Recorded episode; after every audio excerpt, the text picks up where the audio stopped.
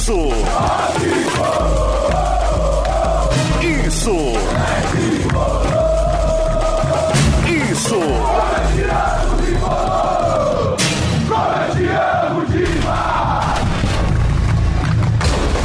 Isso é. Isso é São Paulo. Isso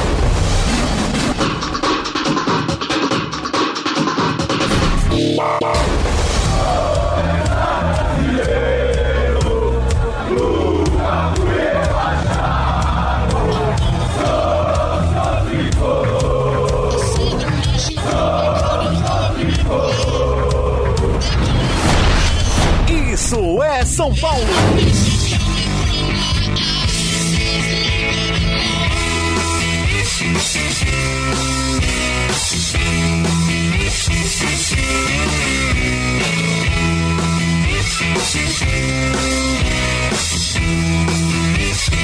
Chegamos, começa agora mais uma edição do IESP, o podcast do Isso é São Paulo, episódio de número 6565 e um episódio para acabar com a seca.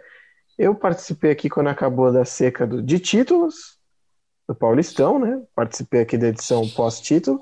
E agora, o dia que eu falo, não, vou participar, acaba a seca de vitórias no brasileiro. Então, assim, acho que eu vou quando apertar o Galvão não fala tá em crise, chama o Chile. É isso. Agora eu, Bruno Grossi, sempre que o São Paulo tiver mal, vou participar aqui. Então, quem quiser, inclusive, me pagar um cachê para eu participar toda semana, para o São Paulo não perder mais, eu aceito. Mas estou de volta aqui junto com Eduardo Afonso e Luca Bop, numa edição relâmpago, depois dessa vitória do São Paulo 2 a 0 sobre o Internacional, a primeira no Campeonato Brasileiro de 2021, para falar com vocês sobre essa retomada do time e os planos já para a Libertadores semana que vem. Já vai começar o mata-mata da Libertadores para o São Paulo. Antes disso, lembrando que estamos no Instagram e no Twitter, no arroba IESPOficial, e que você pode ouvir este e outros episódios nas suas plataformas de streaming favoritas. E, não, e claro, né? não deixe de fazer aquilo que o Ivan Drago já nos ensinou. Ouça aqui e compartilhe este episódio em seus grupinhos de WhatsApp. Meu Eduardo Deus. Afonso, como vai?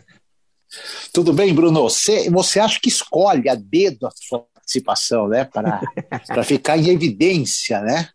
Mas tudo bem, essa vez eu vou falar que é verdade. Você disse que participaria antes de saber o resultado antes de saber que o São Paulo se reabilitaria, aliás, com uma boa performance em Porto Alegre, até surpreendente para mim. É, então, bem-vindo. Temos dois chinelaços hoje, né? A Aline Fanelli, que alegou estar trabalhando, estamos gravando de madrugada e ela está falando que está trabalhando ainda. Ela voltou de férias, teve 62 dias de férias, então ela está metendo um chinelo.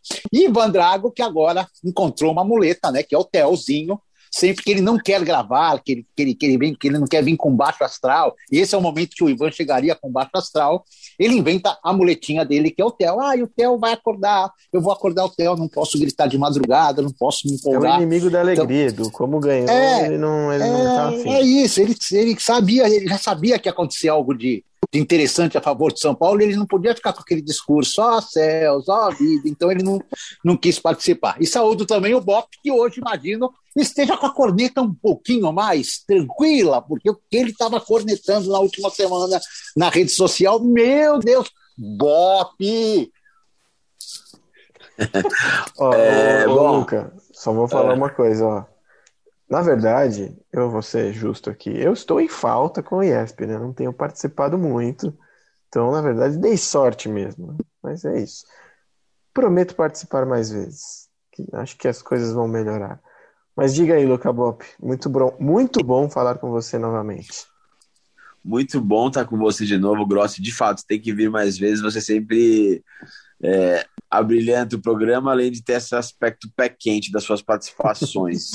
é, sim, Eduardo Afonso, hoje as cornetas estarão desligadas. Mas, ó. Ah, não, desligada não fica legal. Gosto assim, um pouquinho de corneta tem que ter, Bop, senão não, é não é você. Sabe o que é isso? Assim, hoje o time se livrou de qualquer corneta, assim. O São Paulo jogou muito bem, eu acho que em todos os aspectos, assim. O São Paulo jogou com uma postura é, de time que quer, enfim, que quer sair do lugar onde se colocou, né, na posição desconfortável que estava, jogo concentrado, jogo com a faca nos dentes, foi muito combativo, muito vertical, muito perigoso no ataque, foi consistente na defesa, embora tenha dado algumas chances. Então acho que hoje não tem o que cornetar mesmo, assim. Acho que a escalação foi boa, até as mexidas, assim, por mais que Vitor Bueno e, e Rojas não sejam tão. É, Rojas sejam bem abaixo de Rigoni e Éder, é, fazia sentido colocar ali para o contra-ataque e tudo mais. Então acho que hoje as correntes estão desligadas, mas assim, é, antes de começar o, o, programa, o Gross falou uma coisa que é verdade, uma ponderação que acho que precisa ser feita. E até queria ouvir de vocês mais sobre isso. Esse time do Inter é muito ruim, né? Então, assim, tentar calibrar o tamanho da empolgação e o tamanho que foi essa vitória. Ganhar do Beira Rio é difícil, não é trivial. Desde 2014 o São Paulo não vencia, mas esse internacional é bem mais frágil do que costuma ser jogando é. lá. Então, eu queria saber se vocês acham que é motivo para empolgar ou não. São Paulo entra na sequência mais dura do campeonato agora. Queria saber o que, que vocês acham. É, empolgar, certamente não. E, e, primeiro porque é a primeira vitória em nove rodadas. Sim. Segundo porque é, em nove não, né? Em dez rodadas, né? Dez. Dez, dez rodadas. É. Segundo porque de fato esse Inter é um Inter que ainda está bem desforme, né? O time ainda sem e, e natural, né? Começou a temporada com uma proposta de ser ofensivo, virou, aliás, né? Vamos voltar. Começou com o Kudê, com o estilo, virou o estilo do Abel, saiu o Abel, virou o estilo do Ramires, saiu o Ramires, agora vai é pro aguerrismo. Não é tem isso. como o time ter identidade, assim, é natural. É, é acho que, que, o grande ponto, é, além dos desfalques importantes, né, do, do, do Cuesta e do Edenilson, é, mas é, beleza, todo, todo esse contexto. Mas o São Paulo não jogou bem como jogou hoje nenhum jogo. E pegou Isso. adversários mais fracos que o Inter, inclusive. Mais, né? É, a Chapecoense, talvez, acho que depois do gol, se não tivesse rolado a expulsão, talvez Sim. o São Paulo desenrolasse aquele jogo de outra forma. Falamos isso aqui, Grossi, falamos isso aqui a semana passada. É, qual, até a, antes do, do último resultado contra o Bragantino, né? Nos oito partidas, qual seria aquela que o São Paulo teria que mirar como exemplo? E citamos exatamente isso. O primeiro tempo contra a Chape até a, a expulsão, a expulsão do Nestor. Foi agressivo é e tal. E, e, assim, o próprio jogo contra o Cuiabá, eu, é, é eu tô resgatando coisa aqui porque não comentei, né? Mas vou falar. É, muita gente falou: ah, o São Paulo não criou e, e deu espaço para o Cuiabá. Eu discordei muito dessa análise que foi feita, porque para mim foi o oposto esse jogo. São Paulo criou, perdeu um monte de gol, porque foram perdeu, várias bolas né? na trave, inclusive, e vacilou duas vezes e deu dois gols para o Cuiabá. Isso. É. O foi o oposto, justamente. Então, assim, também foi um jogo super acidental, que uma condição normal, que não tivesse né, patinando com essa questão da insegurança, também era um jogo que, que o São Paulo provavelmente, assim que abrisse placar, ia atropelar. É, mas, enfim, dei toda essa volta para dizer, de fato, o Inter não é o melhor time, mas foi uma vitória importante para o São Paulo pela forma como que ela foi conquistada. É, isso. Tanto tecnicamente, taticamente, postura e tudo mais. Verdade. E lembrar que o Inter já teve times piores, como o de 2016, isso. que foi rebaixado, e o São Paulo não conseguiu ganhar do Inter em 2016 Verdade, Justamente. Não justamente. ganha desde 2014, aquele 1 a 0 eu, me foge agora, eu acho que o gol foi do Paulo Miranda, Pato. ou do Ganso. Foi do, Ganso. Foi do Pato. Ganso? Não vou, Ganso. não vou lembrar, não vou é. lembrar. Estava no jogo, de cabeça. mas não vou lembrar. Não, não, foi, foi o Ganso, se eu não me engano. Vou, vou checar aqui, mas... Então checa. Tá nessa checa linha aí. também, Edu? É, então, sobre o Inter, não, não, é isso, é Inter, é isso, é São Paulo, mas eu tenho, a gente tem que dar uma pitada. Eu acho assim, o Inter, é, ele tem a base do time do Abel Braga, que se recuperou no Brasileiro, né? Foi o é, é, e, boa, foi o Ganso, né? Só errou de o, o, o Bop, né? É. O, o, só que ele tá vivendo uma má fase, assim, e, e, tem muito a ver com o que você falou, é muito esquema diferente, é, muita, é muito recomeçar do zero, recente, né? Se mal recomeça do zero, está começando a aprender a troca, recomeça Sim. do zero. É, enfim, as radical, pessoas. Né? É, os colorados que eu conheço grande parte deles ficou muito decepcionada com os dois últimos estrangeiros, né? O Cudê por ter abandonado o barco e o Ramírez pelo que apresentou. E agora dão o braço a torcer que o, o melhor seria ter mantido o Abel Braga depois do vice-campeonato brasileiro. Mas é um time que, a exemplo do São Paulo, vai se recuperar na competição. Não é a posição dele aí 13 terceiro, 14 quarto, mas não vai ser time para brigar por muita coisa. Talvez ali se a gente tiver um G6, G7, ele possa sonhar com Libertadores. Mais do que isso, acho pouco provável. É, mas a vitória do São Paulo não é para empolgar, mas certamente tira um peso das costas desse elenco gigante. Porque eu, eu, eu tive pensando aqui, não sei se vocês concordam, né? A reunião de segunda-feira foi uma reunião de cobrança, mas assim, uma cobrança comedida por parte da, da diretoria. Ninguém foi e falou, Crespo, você está na corda bamba, ou você ganha o jogo de quarta-feira ou você está fora. Tal. Não foi desse jeito. Mas foi colocado ao Crespo o seguinte: esse time já mostrou muito mais do que isso. Você tem que encontrar rapidamente uma fórmula de fazer com que esse time volte a vencer e saia dessa situação ruim. Você tem que tentar detectar o que está acontecendo é, no dia a dia, no campo, no treinamento, para ter tido uma queda tão brusca, tão violenta, né? Eu acho que o lance do relaxamento e tudo mais é, já passou, tem que passar com duas, três rodadas, né? E, e, o Crespo, eu não sei se ele teve, até perguntei, foi minha pergunta na coletiva, eu não sei nem se ele entendeu direito, né? Porque pela resposta dele parece que ele entendeu que você estava perguntando da reunião. Na verdade, estava perguntando se após a reunião ele tinha detectado alguma coisa é, de diferente. É, e, e ele conseguiu, com o resultado, dar uma resposta imediata à reunião tirar o peso de se perdesse pontos hoje, ter que ganhar obrigatoriamente de Bahia e Fortaleza em casa, porque se não ganhasse esses dois jogos, se perdesse pontos hoje não ganhasse esses dois jogos, a situação ficaria difícil para ele. E mais, você consegue tirar essa, essa nuvem negra de chuva carregada, nebulosa, às vésperas de um jogo muito importante, que é o jogo contra o Racing. Então, essa, essa vitória ela tem aspectos táticos, aspectos de futebol e aspectos psicológicos e emocionais importantes para o que vem pela frente pelo São Paulo. E mais, não gosto, o Bop gosta dessas coisas, não gosto, mas acho que ela, que o São Paulo tem boa chance de faturar seis pontos nos próximos dois jogos contra um Bahia irregular e contra um Fortaleza aí sim complicado, porque eu vi o jogo do Fortaleza hoje, os 4 a 0 na América, um time bem armadinho. Não, é. um time bem armado, bem, bem, bem ajeitado. Acho que tem chance de, de, de faturar esses seis pontos. Não serão fáceis, mas tem chance e dar um salto já para aquela zona de, de Sul-Americana barra uma rodada de Libertadores, uma, duas rodadas de Libertadores. Tomara, não vai ser fácil porque esse jogo do Racing está intercalado aí nessa, nessa, nessa brincadeira e talvez ele não possa nem colocar sua força máxima nessas Sim. duas partidas aí. Então, isso me preocupa um pouco. Mas que vitória, que vitória, assim, para tirar todos esses pesos, eu imagino.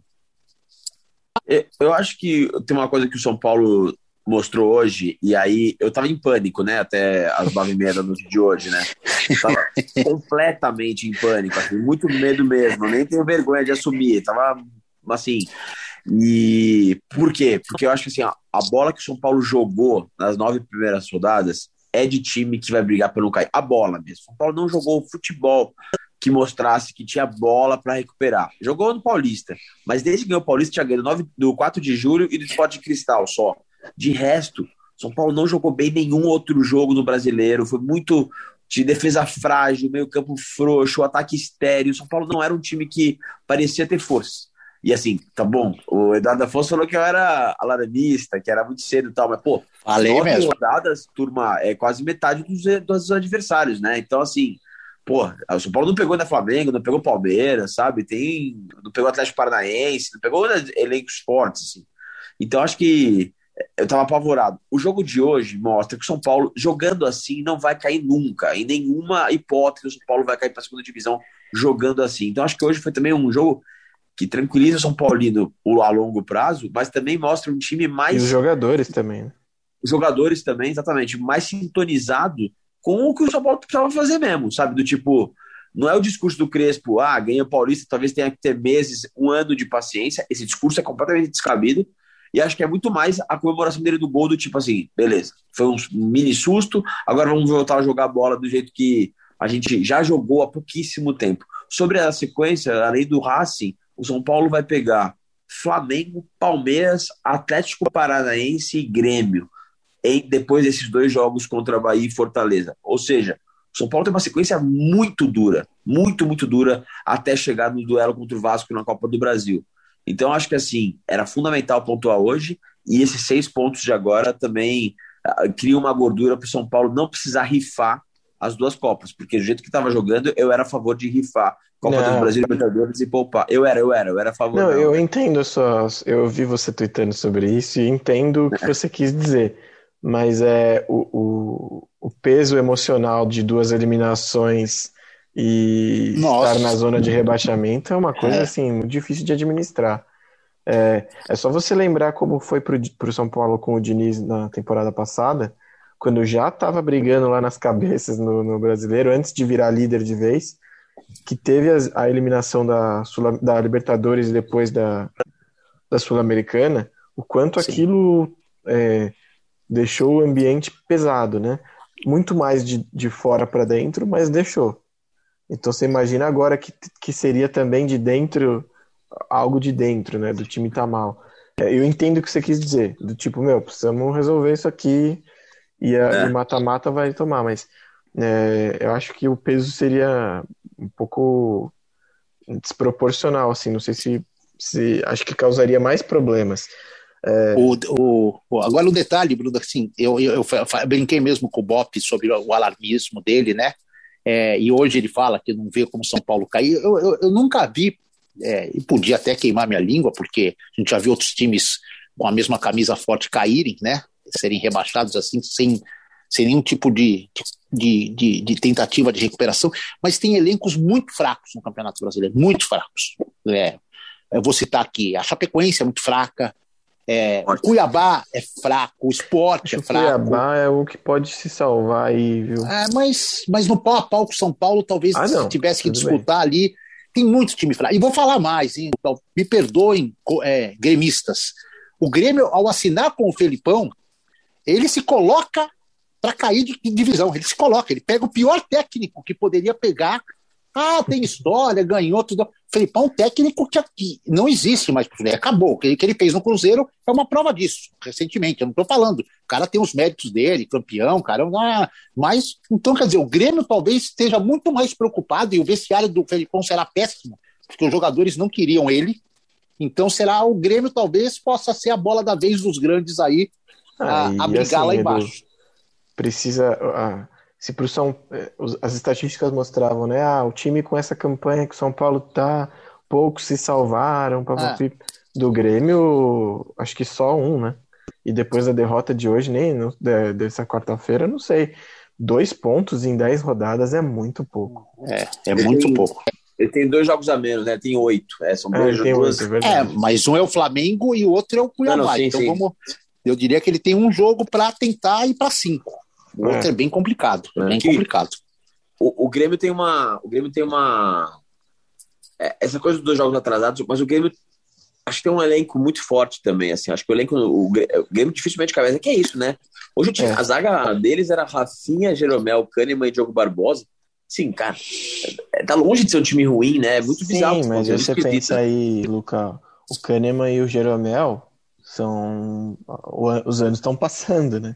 É, Os caras vão ficando pesados. E aí você tem, por exemplo, o Diogo Barbosa é um lateral que requer cobertura o tempo todo. E aí seu zagueiro que já não é muito leve vai ter que ficar correndo atrás de atacante.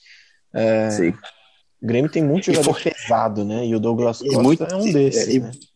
E, e- e o Grêmio vai ter os mesmos adversários que o Lucas citou, talvez não na mesma sequência, que são adversários muito melhores do que ele. Então ele vai ter que. Esse Grenal de domingo aí, se ele já começa perdendo, nossa senhora, já, É. já o estaca É no que o coração Grenal do tem Grêmio. ajudado muito o Grêmio, né?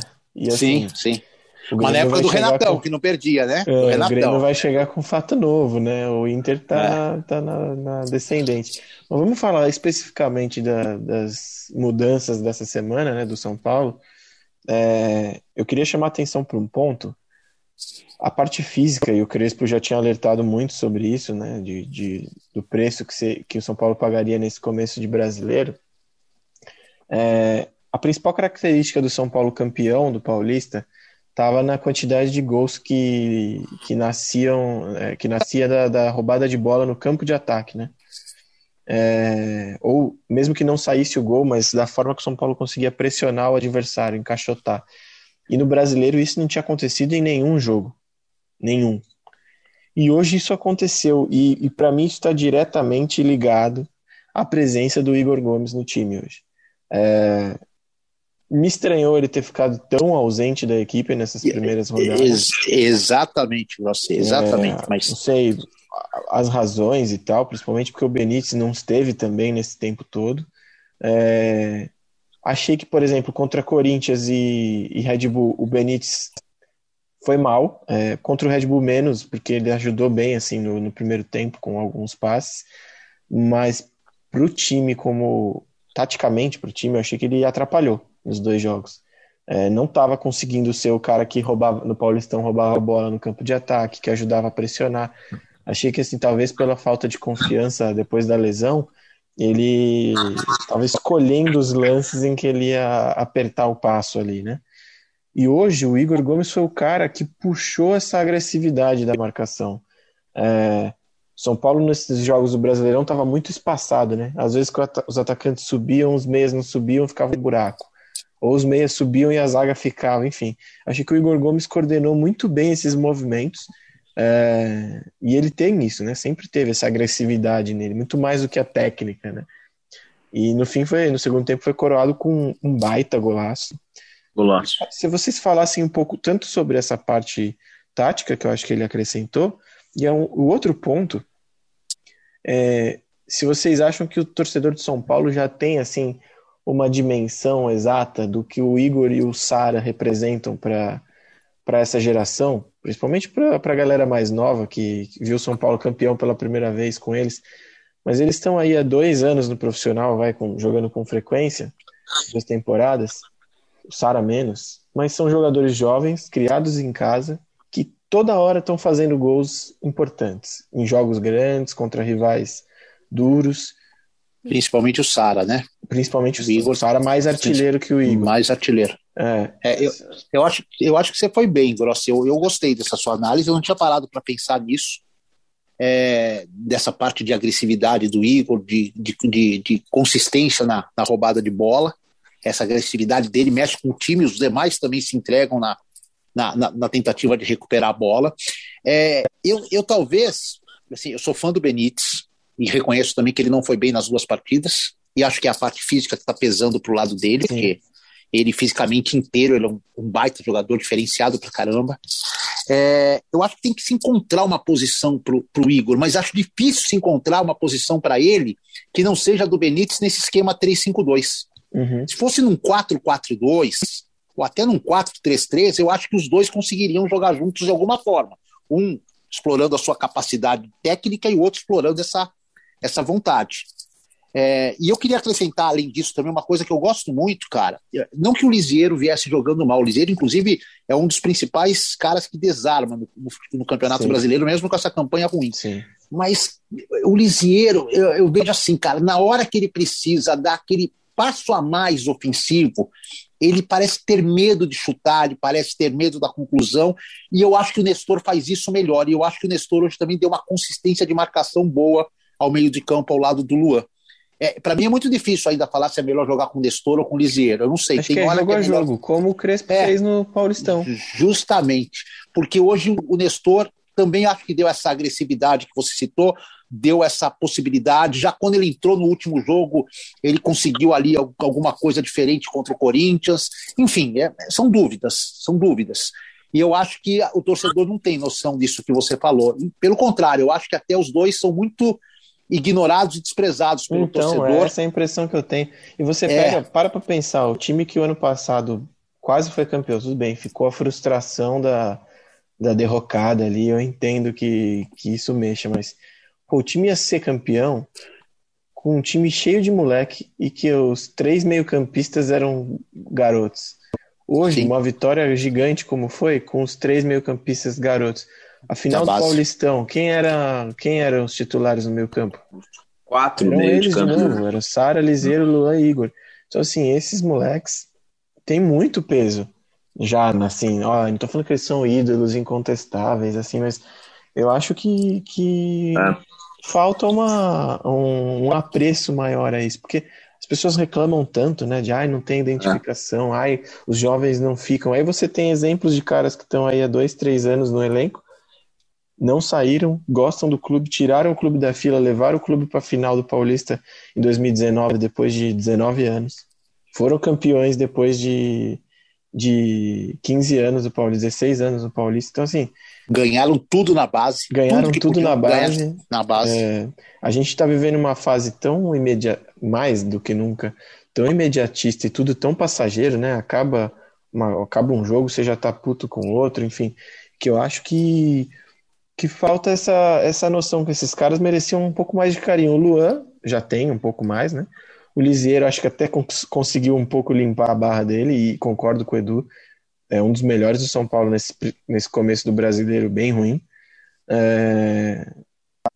Mas assim, o Igor e o Sara estão sempre assim, é, ninguém nunca lembra deles. Eu acho que o Bop, é. o Bop pode ter esse, esse sentimento, mas eu só queria jogar uma pimentinha para você, Bop, porque a torcida do São Paulo eu, eu, eu, me acostumei a ver isso. Quando o garoto tá na, ele foi bem na base, está na transição, mas ainda não está preparado, a torcida fica enchendo o saco. Mas cadê fulano? Fulano não vai subir, fulano não vai vir, mas fulano é bom, o fulano arrebenta, o fulano. Aí o fulaninho vem, o menino vem, e tem toda essa, essa transição que a gente já comentou aqui, Adaptação. é muito complicada, é cheia de altos e baixos, é, é adaptação é, física, técnica, de tudo, de vida até e o cara oscila, é um ou outro que não oscila, a maioria oscila ou sai muito rápido. Foi o, ca o caso aí do David Neres e do Luiz Araújo, que nem tiveram tempo muito de oscilar, que foram embora, né? E aí, e aí quando os caras estão tentando fazer alguma coisa, que foi isso que o, que, que o, o, o Gross citou, aí fica sempre aquela desconfiança. Parece que esses caras são, são colocados. Eles foram tão pedidos lá atrás e agora são tão rapidamente colocados como descartáveis. Então talvez o Bop tenha uma, uma, uma, uma luz para nos explicar a respeito desse sentimento do torcedor. Cara, não, eu, eu acho essa análise do Gross também, de fato, muito é, até profunda, assim. E eu acho que aí entra um pouco do que eu queria falar, assim. Eu acho que a torcida do São Paulo, com os nove anos de fila, ela ficou com um pavio muito curto, quase inexistente, assim. E aí, sem nenhum pavio mesmo, assim, com uma impaciência exagerada, que tem como, para mim, a maior a derivação mais triste dessa impaciência cai justamente sobre os moleques, assim, de fato. E, e assim, acho que o Gross tem total razão. Eles deve, deveriam ser mais valorizados do que são. Mas com o tanto que o São Paulino, São Paulino sofreu nos últimos anos, eu até entendo, não é, não é que eu entendo, mas assim, é, não, não, não, há tem, não havia é, tempo para ponderações maiores ou reflexões Sim. tão profundas quanto essa, ou um distanciamento do tipo assim, cara, os caras são da base, estão há três anos é assim, é, não interessa se o cara é da base ou não, jogou três, quatro partidas abaixo, é assim, eu tô tão machucado, tão ferido que qualquer coisa vai me incomodar. Mas é de fato, é assim, a análise é, é, perfeita. Acho que, e é curioso, né? Porque até tu tem esse outro dia, São Paulo foi campeão dia 23 de maio. Pô, meu, 23 de maio, São Paulo, depois daquilo, conseguiu quase queimar o crédito do título, assim. Então, mas aí entra assim, nessa loucura, né? Não, é, é uma loucura, mas assim, é, é, não dá para ignorar o contexto e o que a torcida, tipo, ficou de, pô, machucada pra caramba e aí acaba se respingando nos caras da base, assim. E eu acho que nisso, não sei se vocês concordam, eu acho que tá desenhando no elenco do São Paulo algumas disputas binárias por posição muito claras. Eu acho que o Rigoni disputa posição com o Benítez, acho que o Éder disputa posição com o Luciano, acho que o Sara disputa posição com o Igor, acho que o Nestor com o Iziero, o Reinaldo com o Wellington, acho que começa a ter algumas disputas de exposição, porque eu não vejo o Rigor, é, Benítez e Igor Gomes disputando por espaço. São jogadores muito diferentes. E acho que o Igor traz coisas que o Sara traz também, uma competitividade, esse preenchimento de meio de campo, essa pressão na frente, jogar em várias posições, estar tá em todos os lugares do campo, assim. Então, é, é, curioso como eu vejo que o São Paulo tem algumas posições binárias ali em várias, várias, várias vários setores do campo, e acho que o Igor Gomes está longe de ser um cara descartável. Hoje fez uma partida realmente muito boa, mas essa análise do, do, do Grossi eu acho que exige um, uma profundidade, um distanciamento que o torcedor na fila nunca vai ter. Sim, não, eu entendo, super. É, eu acho que depois do título, talvez, eu acho que eu até comentei isso no episódio do, do pós-título, né? Que esse time era um time com muita representatividade com a torcida muitos caras identificados com o clube e tal. Mas é. esse começo de brasileiro, assim, beleza, tudo bem, é preocupante, volta toda essa angústia que tinha antes de ser campeão, mas eu acho que realmente, é, por mais preocupante que seja, rolou assim um. Você sabe que esse time rende mais.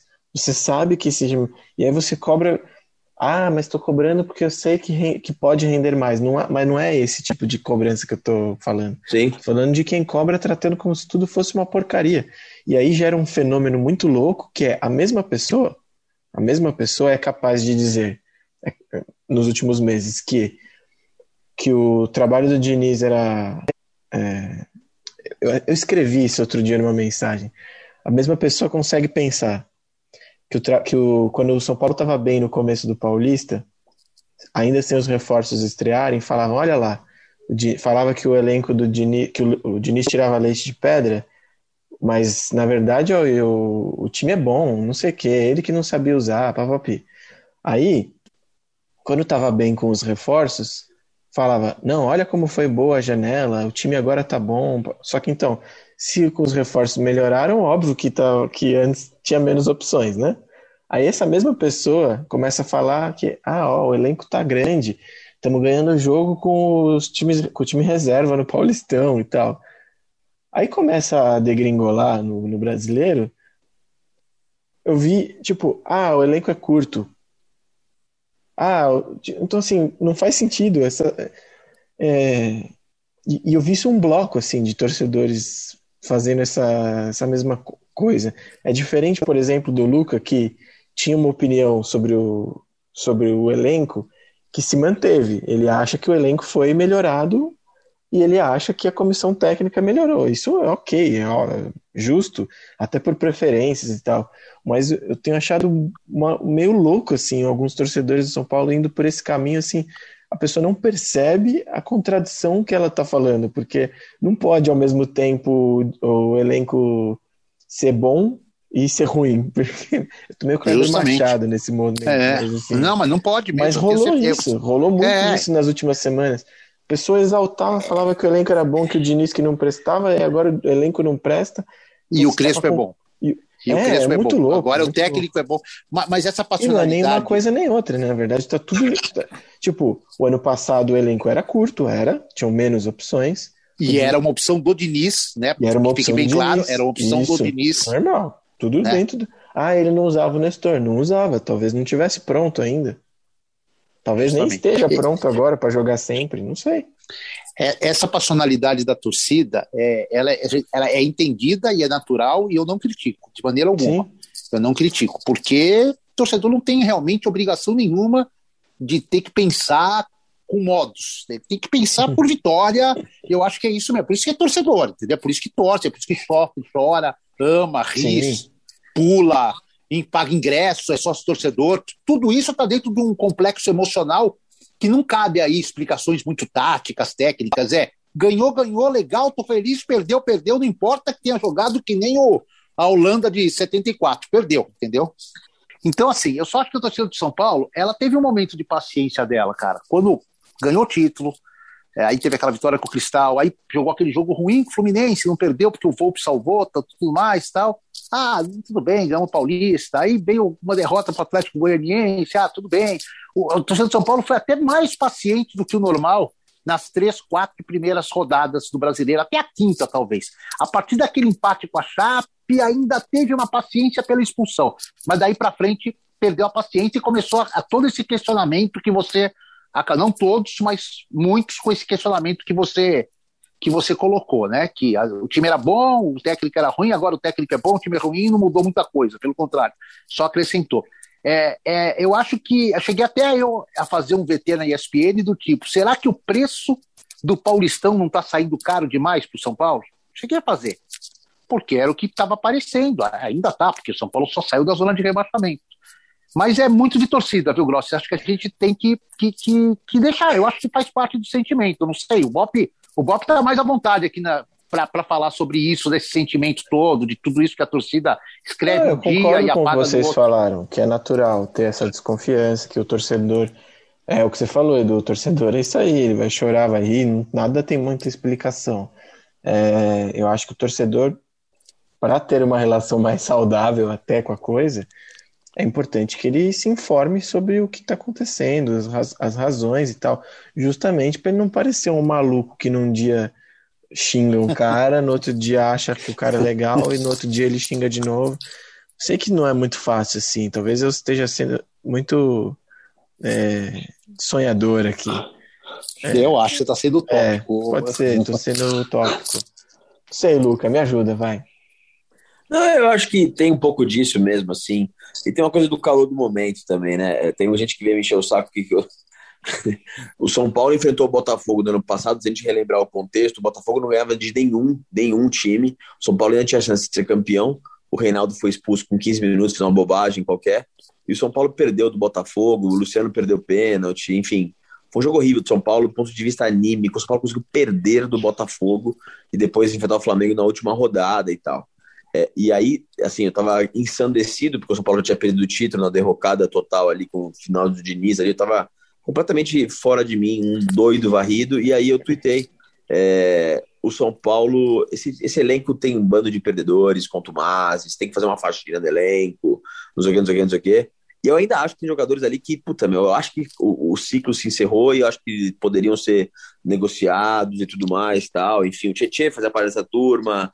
Acho que o Vitor Bueno, de repente, pode procurar um novo caminho, o Bruno Alves e tudo mais. Sim, eu tuitei aquilo, o Juan Fran na época, meu Deus do céu. Então, assim, tinha uma turma ali que eu falava, né?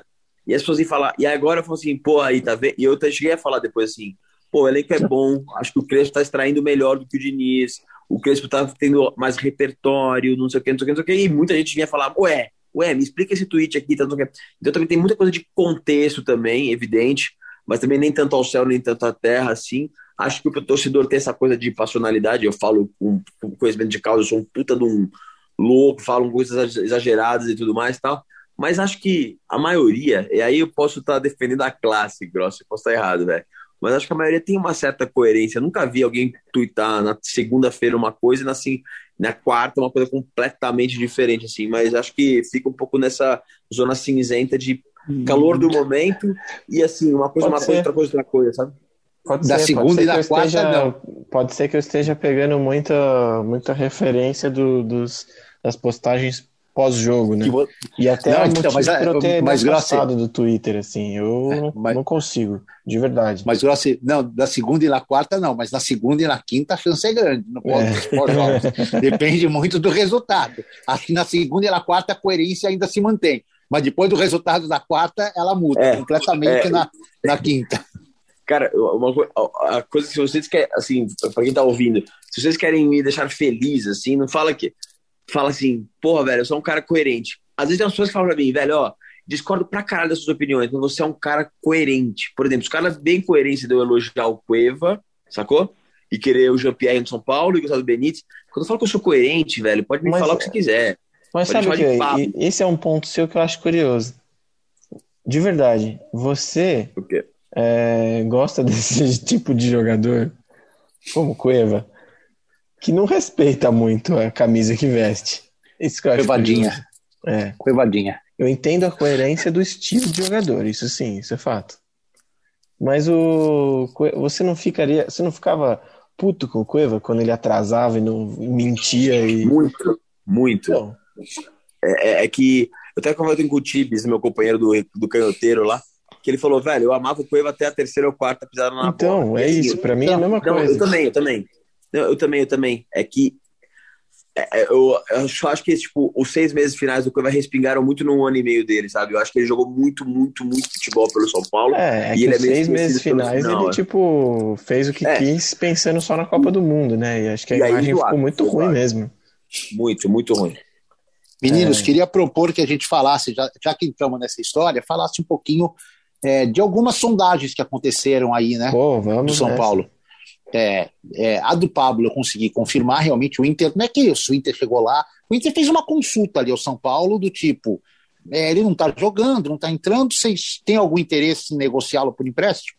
E o São Paulo disse, nesse momento a gente não, não quer tocar no assunto porque não tem um substituto, talvez se contratar Sim. o Calério, contratar outro, São Paulo fale, ah, agora temos, eu acho que tem que tomar muito cuidado com o Pablo, Sim. Bop, por favor, não me apedreje.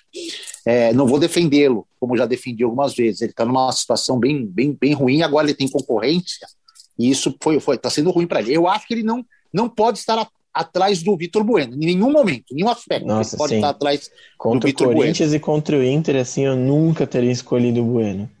É, eu acho que ele não pode estar atrás, mas reconheço que realmente acho que o ciclo do Pablo tá igual você falou agora. Tietê, talvez um ou outro aí, e o Pablo. Mas o São Paulo tem que tomar muito cuidado, porque o Pablo é um jogador que o São Paulo precisa, na pior das hipóteses, na pior, recuperar um pouco da grana investida. Na pior. Sim. Então Sim. também não dá para você aí ficar emprestando sem nada muito, que daí acaba o contrato, ele vai embora, assina um pré e aí amanhã vai, cadê o dinheiro do Pablo? Vai dividir o que gastou, o que pagou pelos gols e pelas temporadas e pelos jogos e vai dar um baita prejuízo. Então, o São Paulo tem que tem que ser uma empresa agora na hora de administrar a situação de um jogador como o Pablo, que é caro, que custou caro, que está numa má fase, que não será vendido nem recuperado o dinheiro que foi gasto nele, mas que pode ser de alguma forma valorizado para se recuperar um pouco da grana que foi colocada. Não sei se vocês concordam com isso. E volto a dizer, nada contra, viu, Bofi? Por favor. Não, eu, eu tenho a sensação de que não acho que, que esteja sendo uma escolha normal assim do Crespo é, usar mais o Bueno nos últimos jogos do que o Pablo.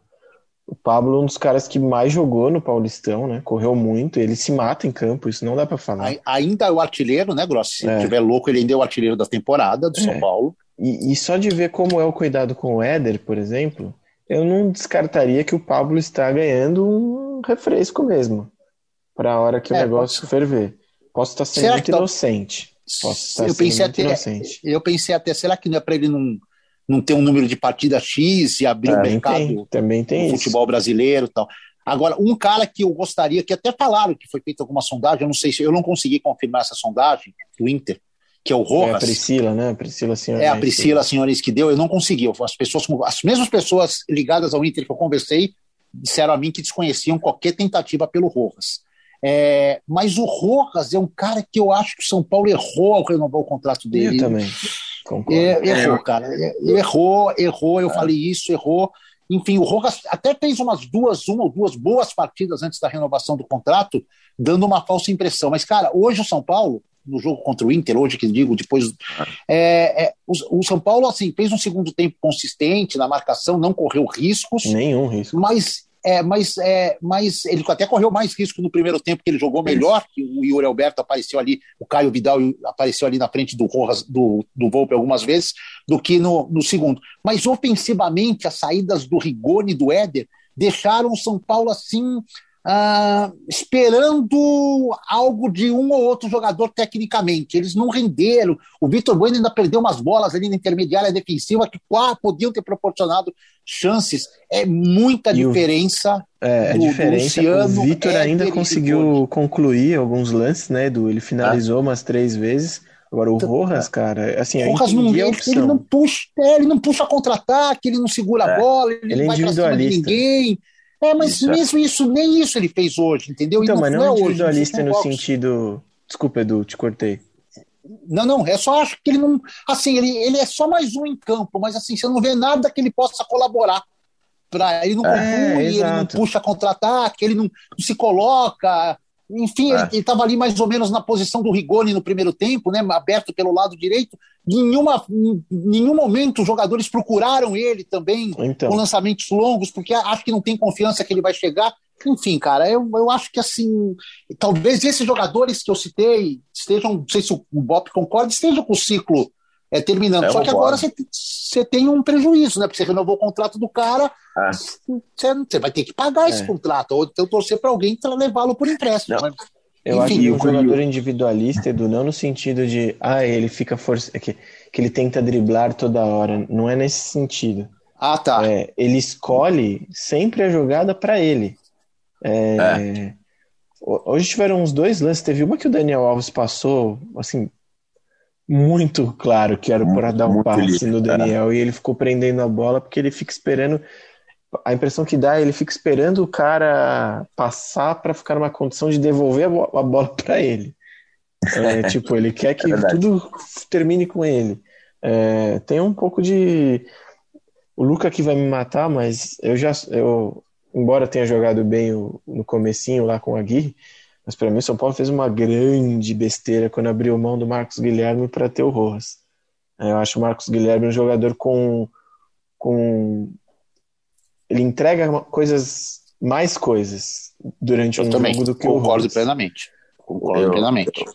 Eu vou discordar. Eu Mas... sei, você não gosta nada do Marcos Guilherme.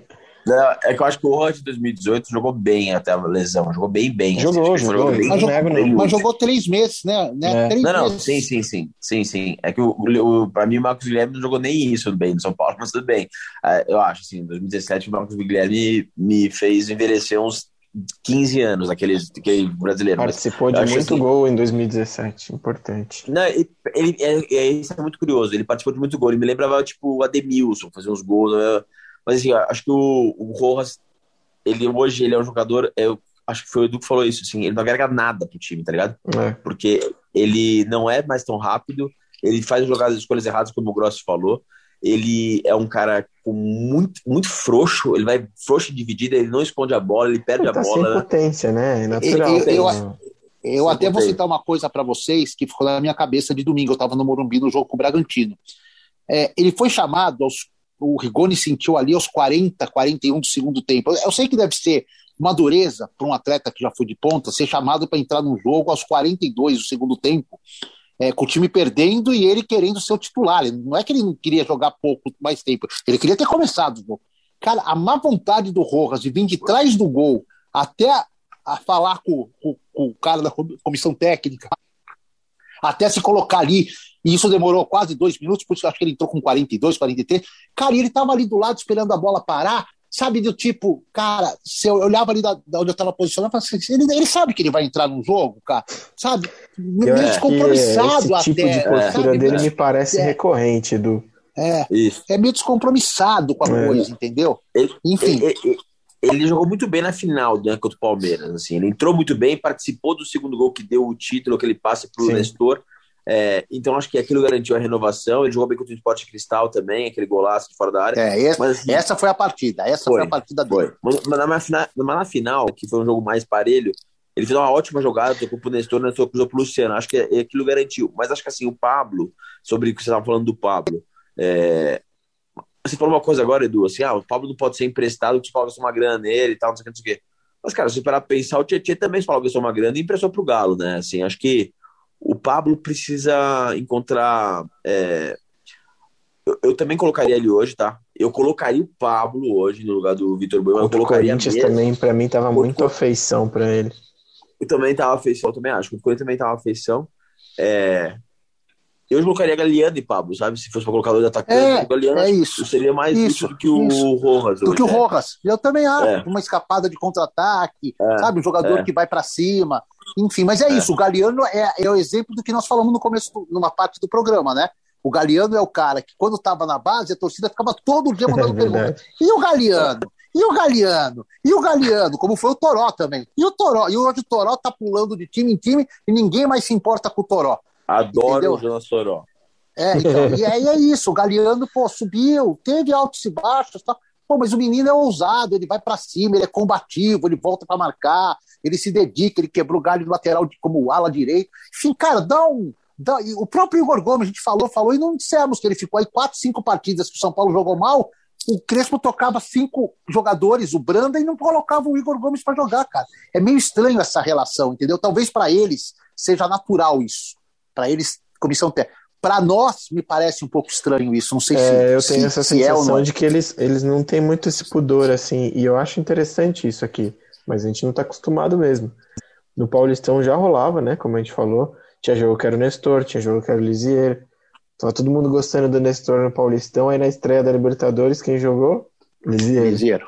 É, Porque cada jogo é uma história, assim. Sim. Ah, é importante ter uma base? É importante ter uma base, mas os jogos oferecem circunstâncias diferentes. E era até algo que a gente falava do Diniz, né? Faltava ler um pouco mais as especificidades de cada jogo, assim. E o Crespo tem Sim. mais isso, a meu ver. Tem. Às vezes vai errar, às vezes vai errar, óbvio, natural. Teve jogo que ele optou por fazer bola longa, que pra mim não fez sentido nenhum, tipo o Racing na, é, em Avejaneda. Achei que foi um jogo Sim. muito sem sentido que o São Paulo E o- fez. Contra o Santos também, nossa senhora. Contra É, o esse mesmo. também. Ah, Mas acontece, faz, Sim, faz sim. parte da, da, da estratégia, Claro. né? não vai acertar sempre. Ou às vezes você até acerta, mas o adversário acerta mais.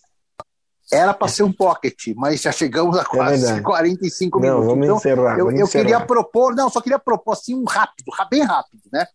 É, Caleri acrescenta, é mais do mesmo ou é um gasto desnecessário? E, e, e patrocinador master, Du, tá? Vai rolar isso?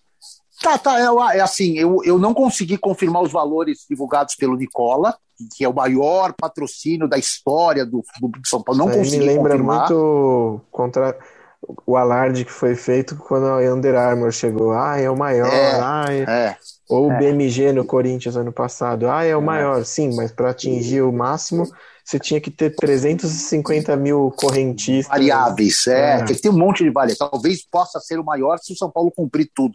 Mas vai fechar um patrocínio, as reuniões aconteceram mesmo, Ótimo, confirmei. ótimo. É, vai fechar um patrocínio. Se não é o maior, vai ser uma excelente entrada de Sim. dinheiro para os cofres do São Paulo. E ser o maior, ou menor, ou médio, ou razoável, ou ser até igual ao do Banco Inter, é dinheiro em caixa e é o que o São Exato. Paulo precisa o, hoje. O Gabriel Furman falou que era 28 milhões. Você chegou a confirmar isso? Então, É, o o não, publicou também, né?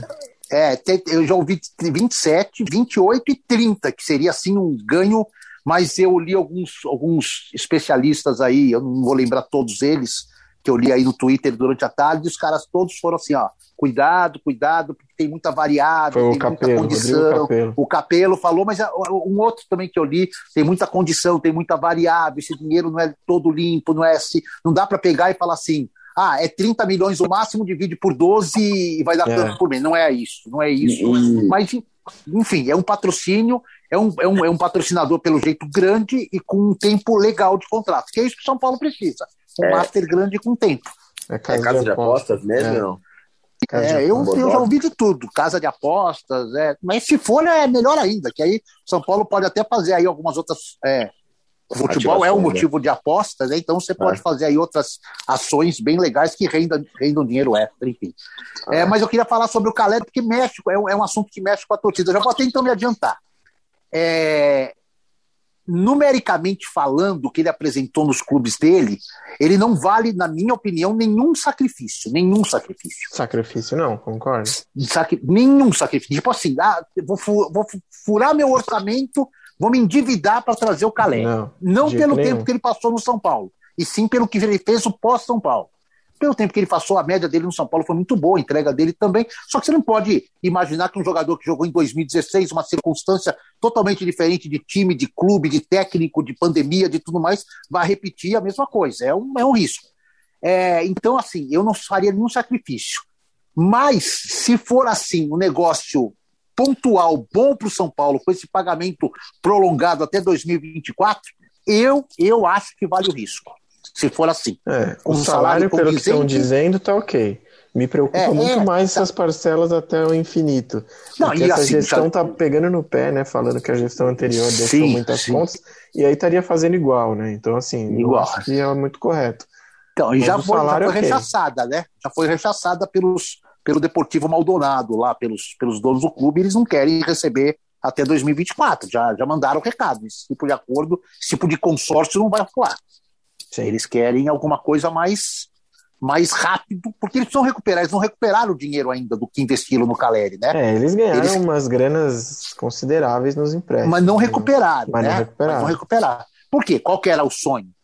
Boca, São Paulo, um time mediano na Europa e logo depois uma força. Só que não É, eles cara. tinham, eles tinham uma, uma coisa amarrada com a Inter de Milão na época. Até achei matéria É. minha de 2016 e não rolou, né? Não, não, não, não, rolou. não saiu Não do rolou papel.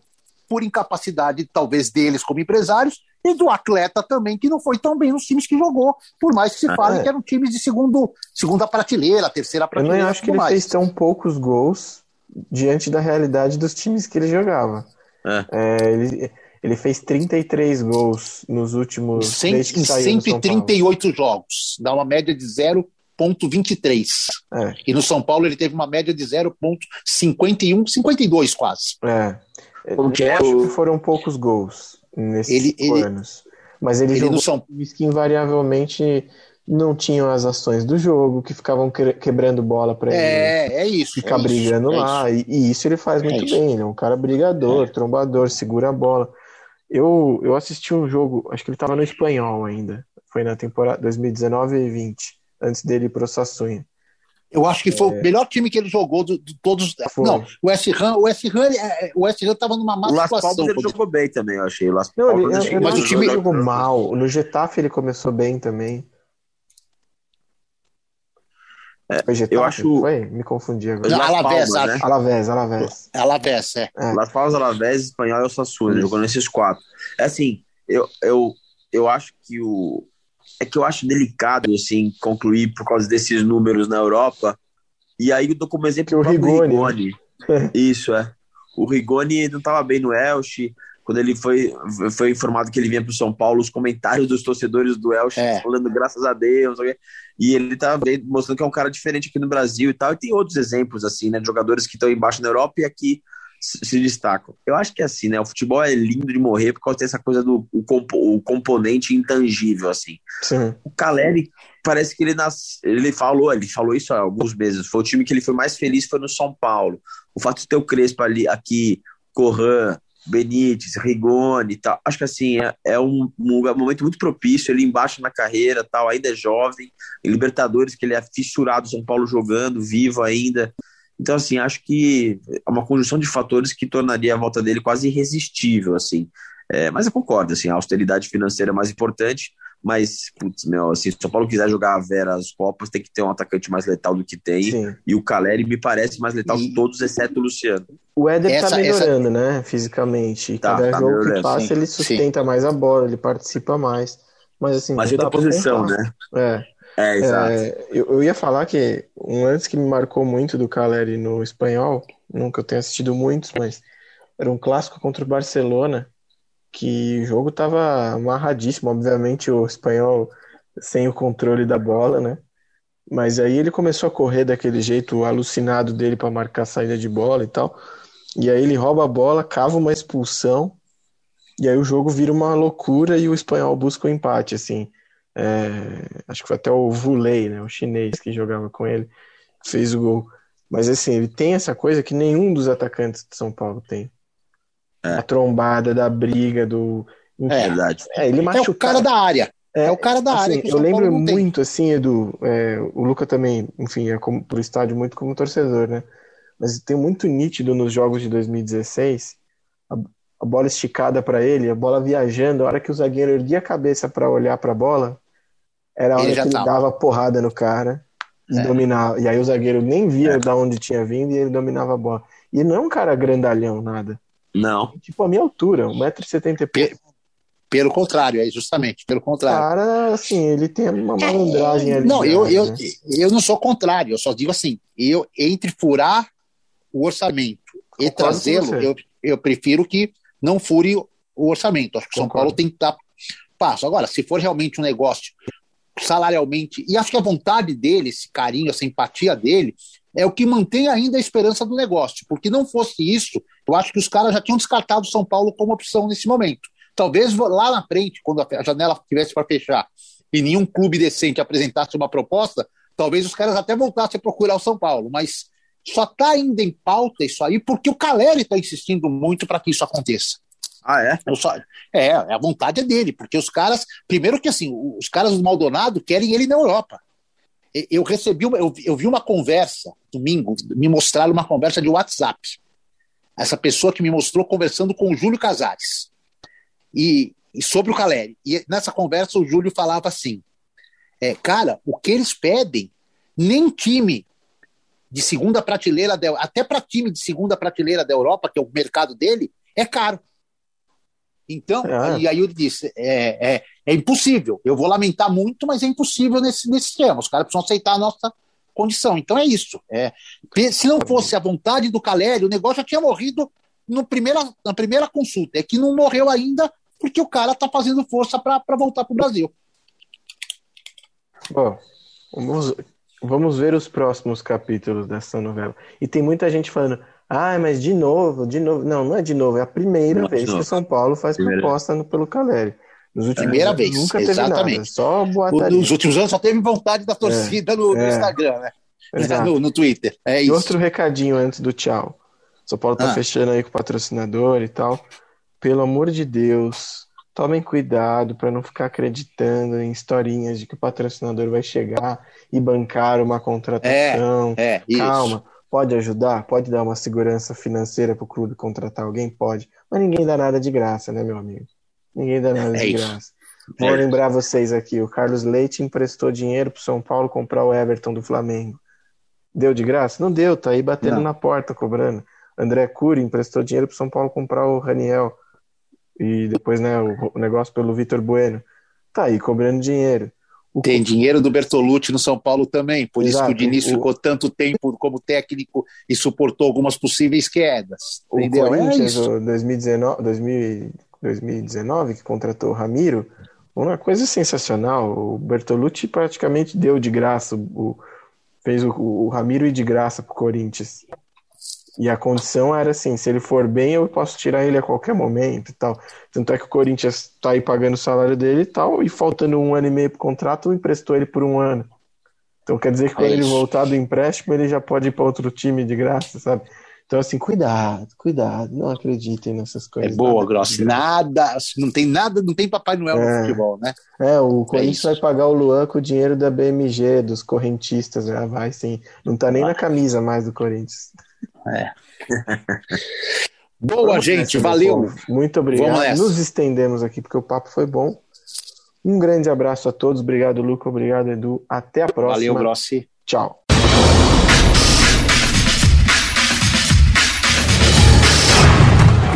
Isso!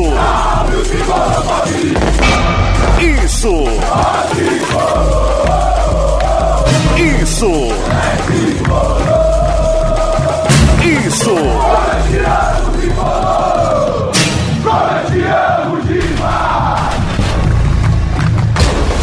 Isso é São Paulo!